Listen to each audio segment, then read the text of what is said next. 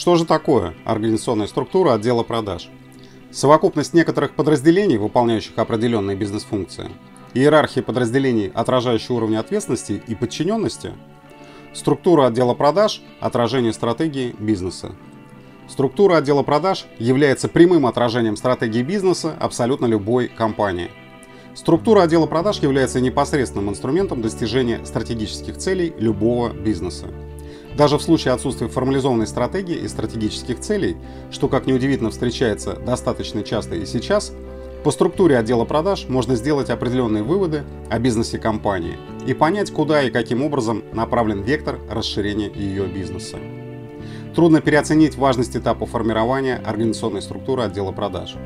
На мой взгляд, этот этап является основополагающим базис, базисом деятельности компании и фундаментом ее успеха на рынке. Очевидно, что любой бизнес создается с целью получения прибыли. Некоторые компании в том или ином виде имеют производственную составляющую, некоторые нет, но в конечном итоге и те, и другие реализуют товары или услуги на открытом рынке в условиях жесткой конкуренции.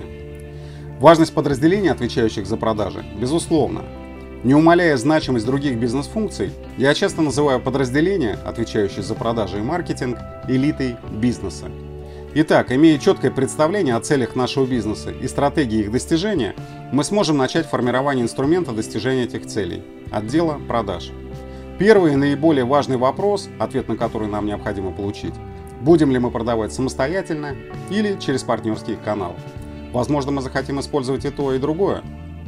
Прямые продажи или партнерский канал. И тот и другой подход к организации продаж имеет свои плюсы и минусы – Выбор канала продаж сильно зависит от товара или услуги, которые мы продвигаем.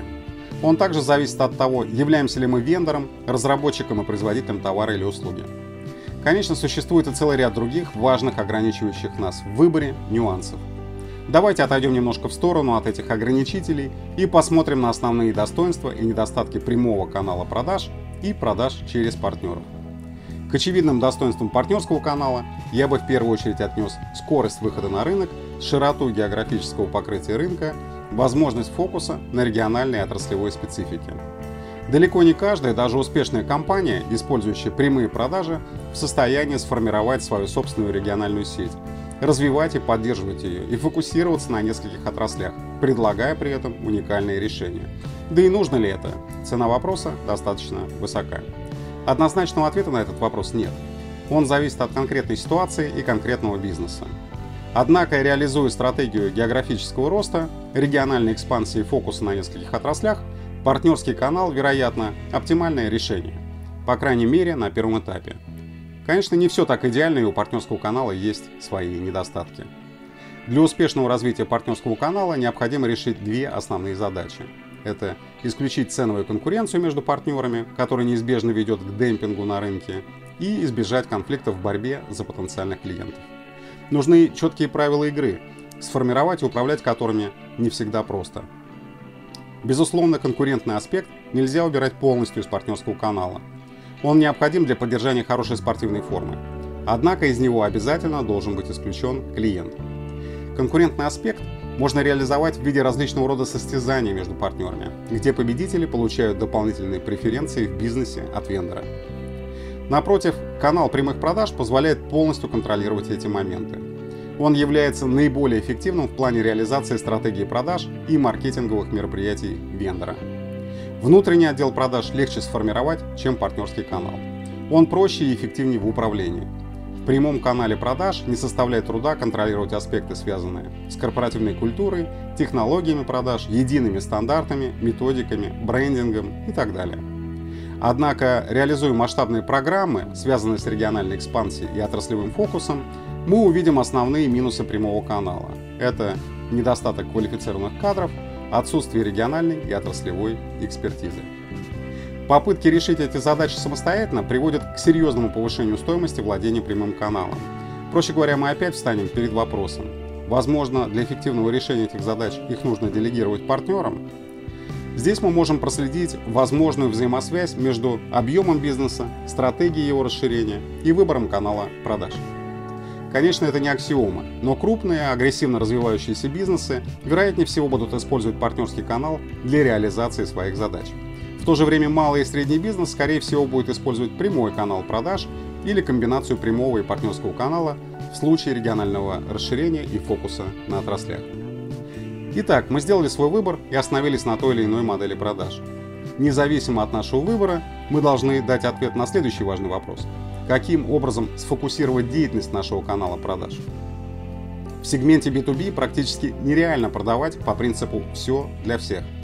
Точнее, можно, конечно, все, но стоимость таких продаж будет колоссальна, а их эффективность невысока. Важность фокуса в продажах. Для того, чтобы повысить свои шансы на успех, необходимо фокусироваться. В зависимости от решений, которые мы продаем, по большому счету возможно фокусироваться на конкретных региональных рынках или отраслях для достижения конкурентных преимуществ. Этот фокус должен найти свое отражение в организационной структуре отдела продаж, в случае канала прямых продаж, и в деятельности отдела по работе с партнерами, в случае партнерского канала.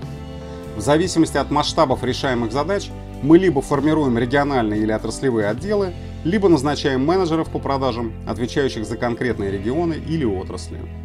Возможно, мы посчитаем эффективным использовать комбинацию этих инструментов. На определенных региональных рынках продвигать группу определенных отраслевых решений. И это должно найти свое отражение в организационной структуре. В случае, если компания продвигает более одного товара, услуги или решения, возможно возникнет необходимость сделать акцент на одном из них или на определенной группе. В этом случае мы можем закрепить ответственность за определенным товаром или группой товаров за конкретным менеджером или отделом, отвечающим за региональный или отраслевой рынок или за их комбинацию. Естественно, эффективность построения структуры и ее жизнеспособность также зависит от системы мотивации, но этот важный вопрос мы будем рассматривать в другой статье. Таким образом, у нас вырисовывается инструмент, позволяющий нам реализовать стратегические цели, обеспечивая необходимые объемы продаж, делая фокус на целевые региональные или отраслевые рынки и делать акцент на продвижение определенных групп товаров и услуг. Такой подход позволит нам получить конкурентные преимущества, накапливая необходимую экспертизу. Осталось внести небольшой штрих, и наша эффективная структура будет готова к реализации больших задач. Новые продажи и существующие клиенты. Этот небольшой, но важный штрих заключается в самой специфике продаж сектора B2B, который состоит из двух важных направлений. Первое направление связано с развитием бизнеса и привлечением новых клиентов, а второе – со стабилизацией и расширением существующей базы клиентов – эти направления достаточно сильно отличаются друг от друга как по технологиям продаж, так и по целям и задачам, стоящим перед ними. К менеджерам, занимающимся продажами новым и существующим клиентам, предъявляются разные требования и используются разные системы мотивации. Целесообразно создавать отдельные подразделения, занимающимися продажами новым и существующим клиентам. Таким образом, возможно решать задачи по расширению бизнеса и реально оценивать эффективность этой деятельности – Кроме того, возможно квалифицированно обслужить существующих клиентов, которые, как известно, являются важнейшей составляющей любого бизнеса. Однако необходимо учитывать, что задачи по росту объема продаж ставятся как перед подразделением, отвечающим за продажу новым клиентам, так и перед подразделением, отвечающим за продажи существующим клиентам.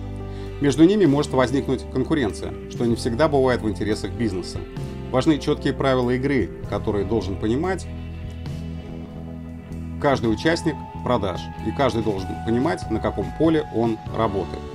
В этой статье я намеренно не упоминаю о подразделениях, отвечающих за маркетинг и пиар, так как не сомневаюсь, что их место в структуре отдела продаж ни у кого не вызовет вопросов. Возможно, последней важной составляющей структуры нашего эффективного отдела продаж должно стать подразделение, отвечающее за телемаркетинг. Основной задачей данного подразделения является формирование необходимой базы потенциальных клиентов – который после предварительной квалификации по телефону передается в отдел, отвечающий за продажи новым клиентам. Таким образом, количественная функция по созданию предварительной базы потенциальных клиентов делегируется в телемаркетинг, а отдел продаж новым клиентам концентрируется на качественной функции, квалифицируя новые возможности и работая с потенциальными клиентами, которые отвечают требованиям проводимой квалификации. Теперь можно сказать, что нашему отделу продаж – по плечу серьезные задачи. А как их решать, мы узнаем в следующей статье, посвященной анализу цикла продаж. Встретимся на новой высоте.